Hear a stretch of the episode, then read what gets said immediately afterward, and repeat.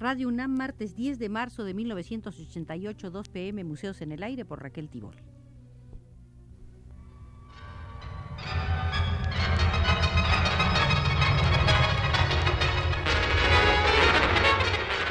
Radio UNAM presenta Museos en el Aire. Un programa a cargo de Raquel Tibol, quien queda con ustedes.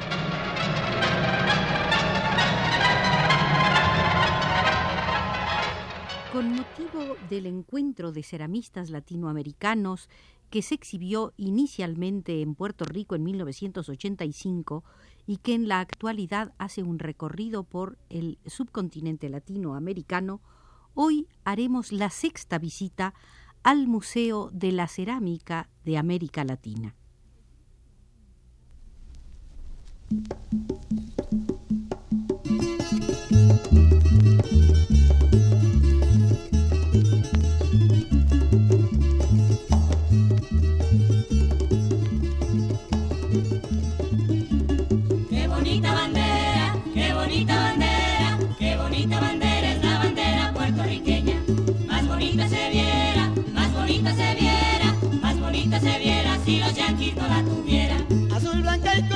Será nuestro guía el experto puertorriqueño José David Miranda Meléndez. Comenzamos a ver en la visita anterior la sala correspondiente a Brasil y en ella nos detuvimos especialmente en la obra de Celeida Tostes. Celeida Tostes suele hacer trabajos con comunidades, con grupos de personas, niños, adultos, y una de las obras más relevantes fue El Muro, esta obra, El Muro, es una construcción y en ella, una construcción cerámica, se entiende, y en ella trabajaron tanto estudiantes como personas pertenecientes a comunidades marginadas.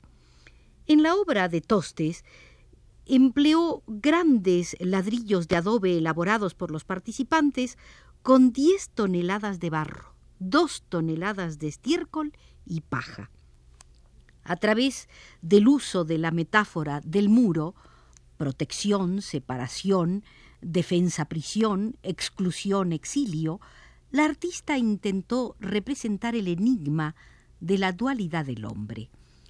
La integración de las diferentes clases sociales en el proceso creativo, el rescate de la tradición desaparecida de construcción en adobe y la propuesta ambiental se funden en el muro. Con el propósito de dejar una memoria de la obra efímera, Tostes elaboró los celos, es decir, los sellos.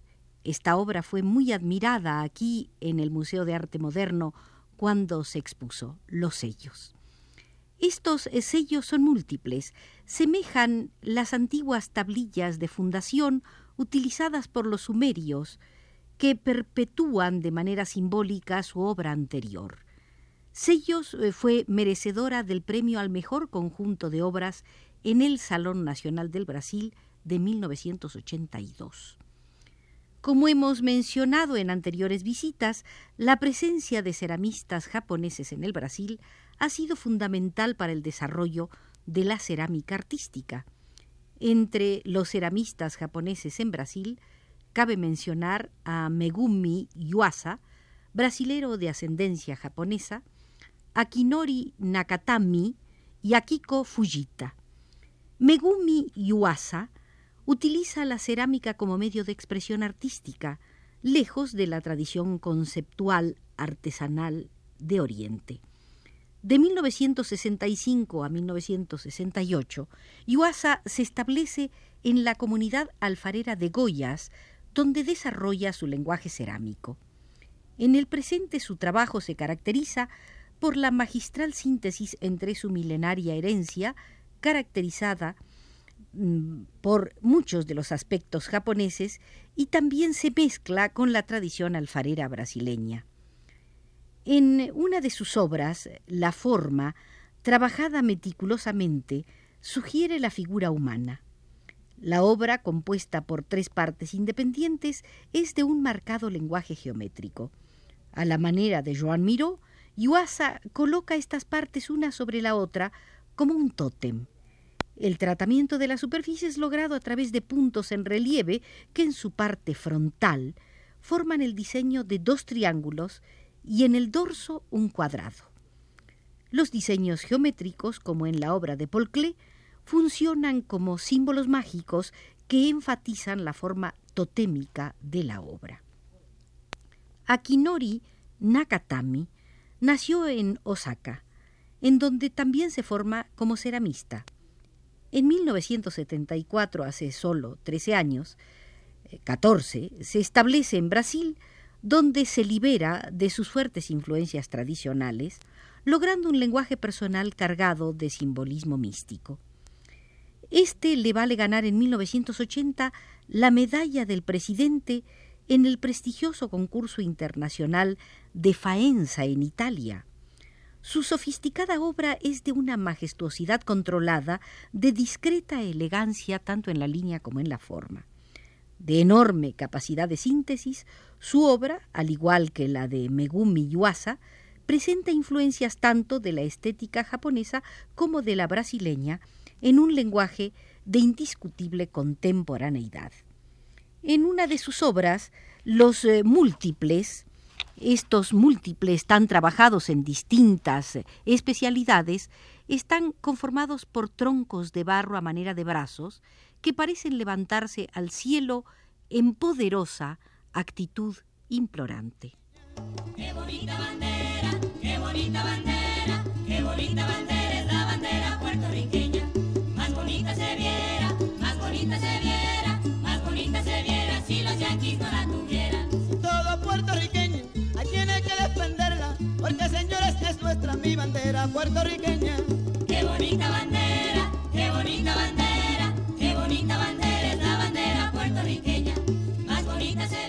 Akiko Fujita otra japonesa que presenta al Brasil en el encuentro de ceramistas latinoamericanos, es considerada por la crítica internacional como una de las más brillantes exponentes de la vanguardia de la cerámica mundial.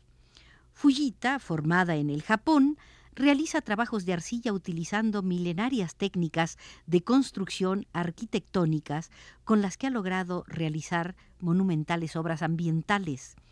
La primera de estas obras ambientales, Tenjiku, fue realizada en el pueblo alfarero japonés de Tokoname en 1975. Al año siguiente comenzó a trabajar en Hiratsuka, su segunda obra ambiental, titulada Idenawa, probablemente su trabajo más importante. En ella colaboraron 2.000 estudiantes que trabajaron alternadamente dos años con 150 toneladas de arcilla para levantar una impresionante construcción de 400 metros cuadrados. Sus obras de escala masiva, ásperas, agrietadas y orgánicas son quemadas en un enorme fuego al aire libre, a la manera de las quemas realizadas en el Japón durante el período Yamon. Fujita convierte estas quemas en una experiencia ritual a través de una dedicación con cantos y con danzas. En 1982, Fujita se estableció en Brasil, donde continuó realizando otras obras ambientales.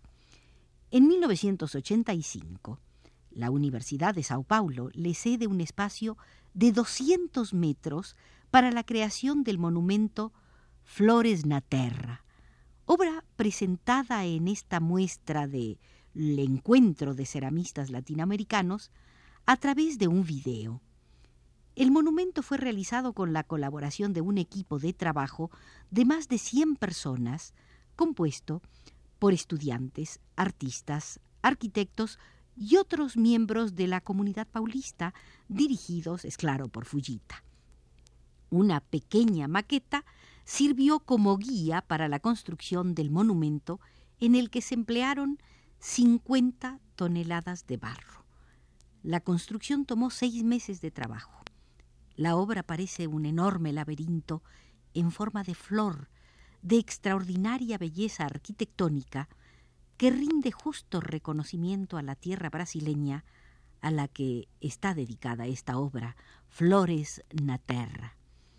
En la cerámica contemporánea de Brasil encontramos las tendencias más vanguardistas de toda América Latina, resultado de la mezcla de la tradición alfarera occidental y de la influencia oriental, la cerámica brasileña sobresale por la diversidad de sus planteamientos plásticos y propuestas conceptuales. La monumentalidad es una de sus características fundamentales, como lo son también las propuestas de carácter ambiental colectivo y ritual. qué bonita bandera es la bandera puertorriqueña. Más bonita se viera, más bonita se viera, más bonita se viera si los yanquis la tuvieran. Pero que viva Betance y al campo en la nueva era, al símbolo vivo de la bandera. Pasemos un momento a la sala de la cerámica en Colombia, de la cerámica colombiana. Haremos una primera visita para continuarla en el próximo programa. La cerámica en Colombia se ha desarrollado a través de cuatro vertientes principales. La indígena, la popular, la industrial y la artística.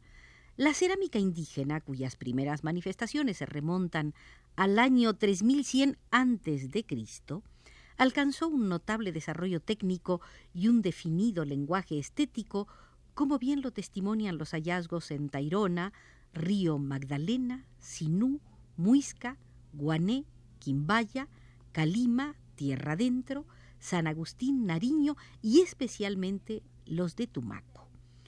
La conquista y la cristianización destruyeron todas las tradiciones culturales indígenas, incluyendo la cerámica. En el presente solo las mujeres de algunas comunidades aisladas elaboran una escasa producción alfarera de carácter utilitario, cuya calidad técnica y estética no se compara con aquella realizada por sus antepasados prehispánicos. Perdida toda la riqueza tradicional de entonces, la cerámica indígena en Colombia se ve amenazada a desaparecer ante el uso preferente de utensilios elaborados en otros materiales como el aluminio y el plástico. La cerámica popular colombiana, producto del mestizaje cultural, ha experimentado otra suerte. Las técnicas europeas como el torno, los esmaltes y el horno mediterráneo, así como aquellas heredadas de tiempos prehispánicos, se utilizan en la creación de hermosos objetos utilitarios y decorativos. Son pocas las formas prehispánicas puras que sobreviven. Aquellas de función utilitaria aún se conservan como parte de una viva tradición popular que encuentra su mayor desarrollo en centros alfareros como La Chamba, Vallacenses, Tuate, Compo Alegre, El Cerrito, Popayán y Patia.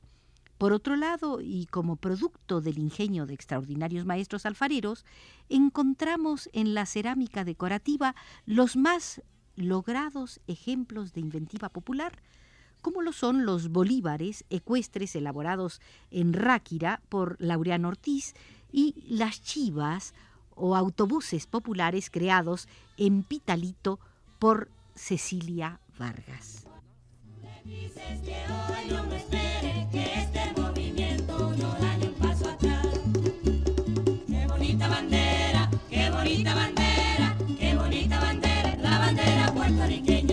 Con este breve asomo a la sala de la cerámica colombiana, terminamos la sexta visita al Museo de la Cerámica Latinoamericana. Haremos la siguiente visita comenzando justamente por esta sala colombiana. Fue nuestro asesor José David Miranda Meléndez y nos condujo desde los controles Arturo Garro.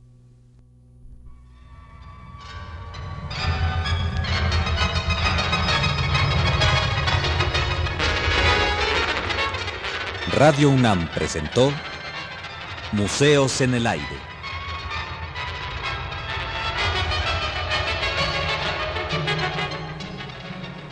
Un programa de Raquel Tibol.